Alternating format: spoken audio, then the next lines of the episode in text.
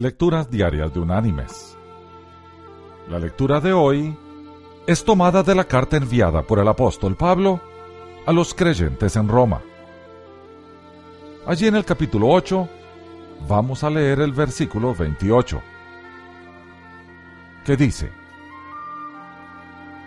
Sabemos además que a los que aman a Dios, todas las cosas los ayudan a bien.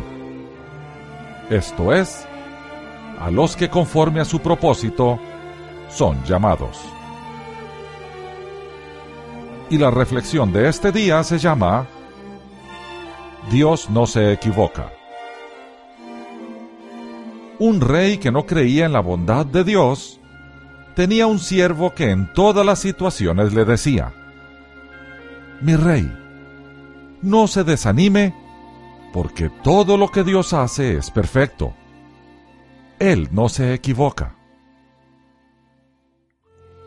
Un día ellos salieron a cazar y una fiera atacó al rey. Su siervo consiguió matar al animal, mas no pudo evitar que el rey perdiese un dedo de la mano. Furioso y sin mostrar gratitud por haber sido salvado, el rey dijo, Dios es bueno si él fuese bueno, yo no habría sido atacado y perdido mi dedo. El siervo apenas respondió, Mi rey, a pesar de todas esas cosas, solo puedo decirle que Dios es bueno y Él sabe el porqué de todas las cosas. Lo que Dios hace es perfecto. Él nunca se equivoca. Indignado con la respuesta, el rey mandó a apresar a su siervo.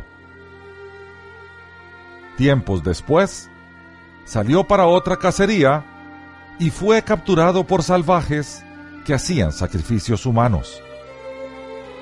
En el altar, listos para sacrificar al rey, los salvajes percibieron que la víctima no tenía uno de los dedos y lo soltaron. Él no era perfecto para ser ofrecido a los dioses.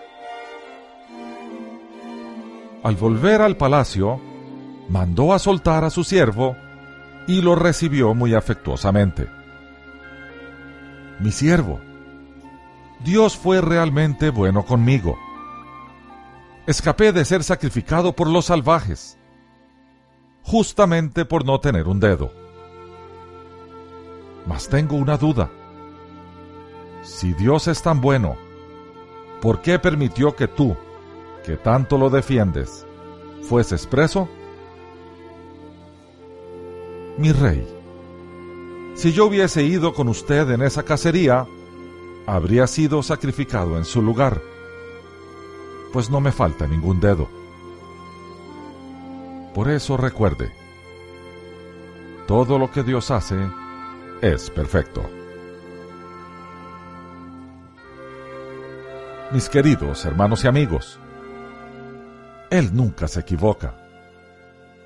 Muchas veces nos quejamos de la vida y de las cosas aparentemente malas que nos pasan, olvidándonos que nada es por casualidad y que todo tiene un propósito. Por tanto, todas las mañanas, no importa lo que pase, ofrezcamos nuestro día a Jesús. Que Dios te bendiga.